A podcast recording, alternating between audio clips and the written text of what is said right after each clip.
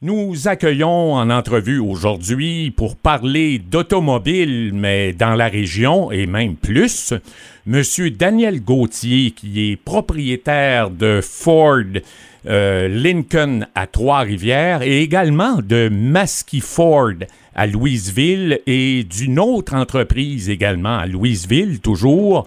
Eh bien, Monsieur Gauthier, bienvenue à cette antenne. Bonjour, M. Bernard. Eh bien, M. Gauthier, première euh, question qui nous vient à l'idée. Euh, quand on circule à Louisville, on voit euh, la concession Ford qui est là, qui existe depuis plusieurs années. Mais là, voilà qu'il y a un projet qui s'en vient et qui va commencer, j'imagine, bientôt. Oui, effectivement, le projet a été mûri depuis quelques années. nous, on avait fait l'acquisition de M. et Mme Desiel de la concession en 2007. Et on avait rénové, bien entendu, mais on avait agrandi. Et là, euh, il appelle ça l'image du manufacturier, qui est l'image Ford, euh, qu'on est obligé à tous les 15 ans de rénover nos concessions. Que celui qui rénove à Trois-Rivières, on avait 15 ans, on vient de faire une mise à jour. Et à Louisville, on a tout simplement, on a étudié différents plans on a tout simplement retourné à la base, puis on a décidé qu'on construit tout à fait en neuf. Parce que la bâtisse, elle a 4-5 rallonges. Oui. Euh, à date, si je ne me trompe pas, M. Desiel m'avait dit, ancien propriétaire, la première partie date des années, début des années 50. Alors, on a décidé qu'on va, lorsqu'on est face à la concession présentement, on va construire à la gauche en neuf, selon ce que vous avez vu sur le, panneau qu'on a mis sur la route. Et puis, lorsque toute la construction va être terminée, que le, personnel va déménager, on va prendre l'appel mécanique et on va défaire l'autre côté, la, la, bâtisse existante. Et l'inventaire, qui normalement, vous voyez qu'il est très bas, ben on sait comment ça fonctionne dans l'automobile, euh, va déménager sur le côté ce qu'elle est la bâtisse euh, présentement. Ah oui. Euh, donc, tout un beau projet, c'est un investissement colossal, là, parce qu'on ne fait pas ça avec les coûts euh, que représentent les matériaux aujourd'hui. Euh, j'imagine que. Est-ce que ça dépasse vos estimations ou vous êtes pas mal dedans? On est pas mal dedans. Honnêtement, on avait regardé il y a deux ans. On a commencé à travailler le projet il y a deux ans, mais la, pandémie a fait qu'on avait commencé à Trois-Rivières. On avait calculé à peu près un, six, mois à un an de rénovation.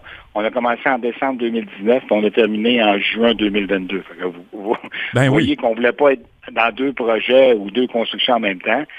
Et euh, on devrait rentrer dans les coûts euh, un petit peu annoncés, qu'on parlait d'entre 4 et 5 millions. C'est un peu l'investissement qui va être euh, fait à, Louisville dans une concession neuve et non une mise à jour de la concession existante. Bon, voilà que ça, c'est un beau projet sur la table à dessin. Est-ce qu'il y aurait d'autres projets que vous avez, euh, M. Gauthier, dont vous n'avez pas encore parlé euh, ailleurs en Mauricie, ou est-ce que vous allez concentrer vos efforts de, vraiment à Trois-Rivières et Louisville?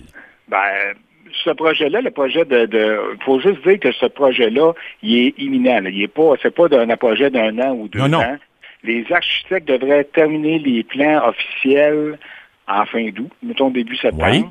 On devrait aller en soumission en octobre et les travaux devraient commencer en mars ou en avril. Si on est capable de faire les fondations au mois de novembre, on va faire les fondations, on va, on va abrier ça avec de la paille, puis ça va accélérer la, construction au printemps.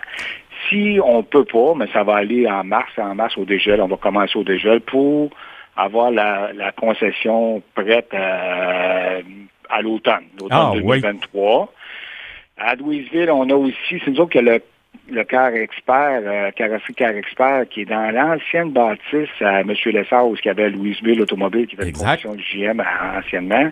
La, la, la bâtisse euh, nous appartient depuis quelques années. Et euh, on a déménagé, il y avait une carrosserie chez Ford, puis il y avait une carrosserie là, on était propriétaire des deux carrosseries. On a jumelé les deux carrosseries. Et là, on a agrandi, on a triplé la superficie. On attend, on, vient d'acheter une nouvelle, euh, on a besoin une chambre à peinture. Là. En fait, on va avoir deux chambres à peinture. Et euh, l'investissement est fait là, Présentement, on est là-dedans, en train de agrandir. Ça, paraît pas parce que c'est par l'intérieur déjà, mais on est déjà en train d'agrandir euh, la carrosserie à Louisville. Monsieur Gauthier, vous avez, corrigez-moi si je me trompe, une vaste expérience dans le domaine de l'automobile, mais je parie que vous avez jamais connu une situation comme on le connaît actuellement. chaîne d'approvisionnement rompue. Et là, pour avoir un véhicule, il faut se lever de bonne heure. Honnêtement, on n'a jamais vécu ça. Moi, ça fait quand même depuis 1984 que je suis dans l'automobile. Jamais on a vécu cette, chaîne d'approvisionnement-là qui a été coupée la COVID. Et là, tout le monde a vu le manque de microprocesseurs depuis deux ans, chose qui se rétablit présentement. Là. Mais le manque de microprocesseurs n'était pas juste dans l'automobile. Ceux qui fabriquaient des motonnages avaient le même problème, les iPhones avaient le même problème, et tout ce qui est électronique, qui, avait qui contient des microprocesseurs, avait un problème. Euh, suite à ça, ben, la COVID, nous autres, la manière qu'on la voit ici au Québec au Canada, on dit, ah, c'est passé. Il ne faut pas oublier que les manufacturiers, que ce soit dans l'automobile, que ce soit dans, dans, dans, dans le récréatif, faut en faire beaucoup avec des compagnies asiatiques. Et des compagnies asiatiques, eux autres, euh, ils y vivent encore la COVID. Euh, oui, ben Taïwan, Taïwan, au mois de juin, ils ont fermé la, la, ville au complet pendant un mois de temps. Exact. Alors, si, si on a des... Chez Ford, exemple, il y avait des rétroviseurs qui sont faits en Taïwan. Bon, mais ça, pendant un mois de temps, il n'y a pas de rétroviseur qui rentre ces camions, ça ralentit la chaîne de montage, même si on a des microprocesseurs. Bref, il y a, il y a tout ça qui rentre en ligne de compte. Il euh, faut s'attendre aussi que dans les prochaines années, on parle de 2023, 2024, 2025, acquérir un véhicule automobile, peu importe la marque, je, peux prononcer pour toutes les marques, euh, ça va être un peu ce que vous, on voit présentement, c'est des, tout dépendamment des véhicules, mais c'est entre euh, 4 à 5 mois d'attente jusqu'à un an et demi ou deux ans sur certains modèles d'attente avant d'avoir un, un, véhicule, parce que avant que les Américains, si on prend les manufacturiers américains et asiatiques et japonais qui, qui, qui construisent des véhicules en Amérique du Nord sont en train de rapatrier aussi beaucoup de choses qui étaient faites en Chine. Oui. Il y, a quand même une usine là, euh, euh, où Intel a investi aux États-Unis qui vont faire des microprocesseurs. L'usine devrait partir d'ici un an et ils vont être capables de fournir des microprocesseurs pour à peu près toutes les compagnies automobiles, tout ce qui est électronique pour l'Amérique du Nord. Et tout ça va faire à quelque part que la, chaîne de production de, des véhicules ou des VTT ou peu importe va, reprendre, mais ça n'ira pas en 2025. Ah oui, avant qu'on retrouve une certaine vitesse d'avant-pandémie, hein? Puis une certaine, une certaine inventaire. Parce que le problème, je, crois honnêtement, puis euh, sincèrement, les gens se sont comme habitués à ça. Parce que peu importe ce qu'ils vont maintenant, ils attendent. On va au restaurant, on attend, puis c'est normal. Puis on va dans, chez un concessionnaire automobile, maintenant, on commande le véhicule. Euh, les deux ans de pandémie ont fait aussi que les gens se sont habitués à commander. Hein. Ils commandent, ils commandent par, par, par différents sites international leurs meubles, leur linge, euh, la nourriture. Tu sais, aujourd'hui, la nourriture. bon, euh, dans l'automobile, c'est le même, le même phénomène. Le problème qu'on vit présentement, nous autres, en tout cas chez Ford, c'est, faut pas oublier qu'on a 60 à 70% de clients commerciaux. Et ce client-là, il se fait voler son camion. Mais lui, il travaille avec ça. C'est un outil de travail. Quand il se présente chez un concessionnaire pour avoir un camion, il n'y en a pas. Il, est plus le plus gros problème. Mais monsieur et madame tout le monde, ils ont commandé un véhicule, ils ont commandé un véhicule, il s'en vient. Euh, puis ce sont c'est surtout le véhicule qui est un outil de travail qui complique un peu euh, la gestion des commerçants qui ont besoin d'un véhicule comme outil de travail. Oui, on voit bien ce que vous euh, évoquez là, quand arrive le temps, quand on travaille avec un F-150, un F-250 et même plus ben euh, bon ça, ça nous prend un véhicule à court terme. Là. À court terme, ça prend ça. si on se les fait voler ou il y a eu simplement un accident, mais on se ramasse parce qu'on n'a plus de véhicule. Et là, on le voit nous, de plus en plus, là, que les gens sont en attente. Et les gens, quand ces clients-là essaient de louer dans une compagnie de location à court terme, ils n'en ont pas plus. Oui, exactement. Ils sont pris, là, ils sont vraiment pris. C'est, euh, euh, nous, à Trois-Rivières, à Louisville, qu'est-ce qu'on a fait? C'est qu'on a décidé de conserver des véhicules usagés récents. Oui. Qu'on puisse mettre en courtoisie pour dépanner ces clients-là. À je peux comprenez-vous, mais c'est vraiment la façon qu'on a décidé de faire pour réussir à dépanner des clients commerciaux parce que sinon, ils sont à pied. Ben, je comprends. Quelle bonne idée. Au moins, vous les conservez. Euh, dans votre euh, carnet de commandes et puis vous les accommodez le temps d'avoir le véhicule en question. Oui. Et pour terminer, M. Gauthier, euh, il y a euh, toute la. En fait, je vous dirais l'arrivée des véhicules électriques. Et au Québec, ça consomme. Euh, j'entends que les Québécois en veulent. Ah, vous l'avez évoqué aussi. On attend longtemps. J'ai mon beau-frère qui attend depuis deux ans un Ioniq. Mais pour Ford, à quoi s'attendre dans les cinq prochaines années au niveau de l'électrification? Euh, de tout le, le, euh, tout ce que vous avez en inventaire là, et que vous aurez? Ben, je, je, crois sincèrement que mon manufacturier, là, je prêche ma paroisse, et, il est, je dis, quand il est en avance, il y a une petite longueur d'avance sur l'électrification des véhicules. Il ne faut pas oublier que chez Ford et chez la majorité des Américains, euh, c'est des camions qui, qui priment d'abord. Oui. Bon, ben, Ford est le premier manufacturier où ce que les camions électriques, les F-150 électriques, déjà, il y en a sur la route. C'est disponible.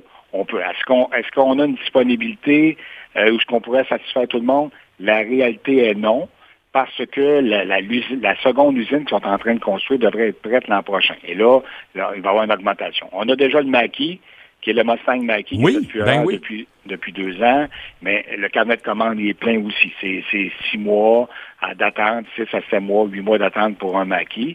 Dans l'électrification, on a quand même le Lincoln Aviator qui est branchable. Ben oui, On a l'Escape qui est hybride et branchable. Et on a, nous, on est le premier, on est le premier manufacturier dont un véhicule qui est complètement commercial, qui s'appelle le Ford Transit. Oui, le que Ford e-Transit, qui, euh, qui est 100% électrique qui, euh, nous autres, on a, on a six, euh, euh, on a eu six cette année. La vérité, c'est qu'on a eu six. La production Oui. a commencé en avril. On a quatre de livrés, puis les clients sont entièrement satisfaits. Euh, fait qu'on a ça. Qu'est-ce qui s'en vient dans le futur? Je vais pouvoir en parler le 18 septembre parce qu'on a une réunion le 16 et le 17 Parfait. septembre. Mais euh, honnêtement, je pense que dans il y a beaucoup de véhicules qui s'en viennent. Euh, Déjà, Lincoln, la- la- dans la ligne Lincoln, on a commencé à Lincoln a commencé à laisser des images du véhicule électrique qui s'en vient. Et euh, on a beaucoup de... On sait déjà que l'usine d'Oakville qui fabrique le Ouais. Edge, et ça, ça a été annoncé, je peux vous dire, parce que ça a déjà été annoncé, euh, ça va à partir de 2025, tout, les- tout ce qui va sortir de Oakville, ça va être des véhicules électriques. Il va y avoir cinq modèles de véhicules électriques qui vont être assemblés à l'usine d'Oakville. Ça, ça a été annoncé par Ford il y a un an et euh, sont en construction au Tennessee d'une autre usine pour faire des véhicules à 100 électriques. Fait que Ben, pour nous, le même. Est-ce que l'électricité, M. Bernard, va remplacer l'essence? Je pense que oui, euh, ou même je suis certain. Est-ce que à court terme, euh, je pense, moi honnêtement, je vous dis, là, puis je, je- je crois en l'électrification des véhicules, euh, il faut quand même regarder que sur une période de 25 ans, avant qu'on soit capable d'électrifier 100% de toutes les compagnies automobiles, là, Oui. peu importe la marque, qu'il y ait 100% de véhicules électriques qui vont circuler. L'autre chose, nous, on est gâtés. Il faut, faut toujours penser à ça. Hein. Nous, là, au Canada, surtout au Québec, on est gâtés. On a l'hydroélectricité qui pollue pas. Exact. Mais il faut penser à- aux États-Unis, où eux autres, ont encore des usines Au charbon. pour Ben faire l'électricité. là. Oui, oui. Ben, Est-ce que le pétrole, est-ce que le, le pétrole euh, pollue plus que l'usine au charbon qui fabrique l'électricité pour que les véhicules électriques fonctionnent? C'est- un méchant dilemme quand on regarde ça. Oui, tout à fait. C'est- Euh, écoutez, Daniel Gauthier, on aurait pu en parler avant, en tout cas de, beaucoup plus, mais on va se garder une réserve. euh, en septembre prochain, on vous contactera. On va vous souhaiter un bel été et euh, que, que ça reprenne tout ça, que le marché revienne comme il était. Mais ça, il faut être patient, comme dirait l'autre. On ne peut pas tirer sur une fleur pour la faire pousser. Effectivement. Daniel Gauthier, propriétaire de Ford Lincoln Trois-Rivières et de Maskey Ford ici à Louisville. Un gros merci pour cette entrevue. Et je vous dis qu'il faut être pas mal euh, pour ceux qui, qui sont dans le domaine et dans d'autres domaines aussi. Là, il faut savoir composer avec la réalité. C'est ce qu'on vous souhaite. Ben, Monsieur Bernard, je vous souhaite un très bel été, puis merci beaucoup.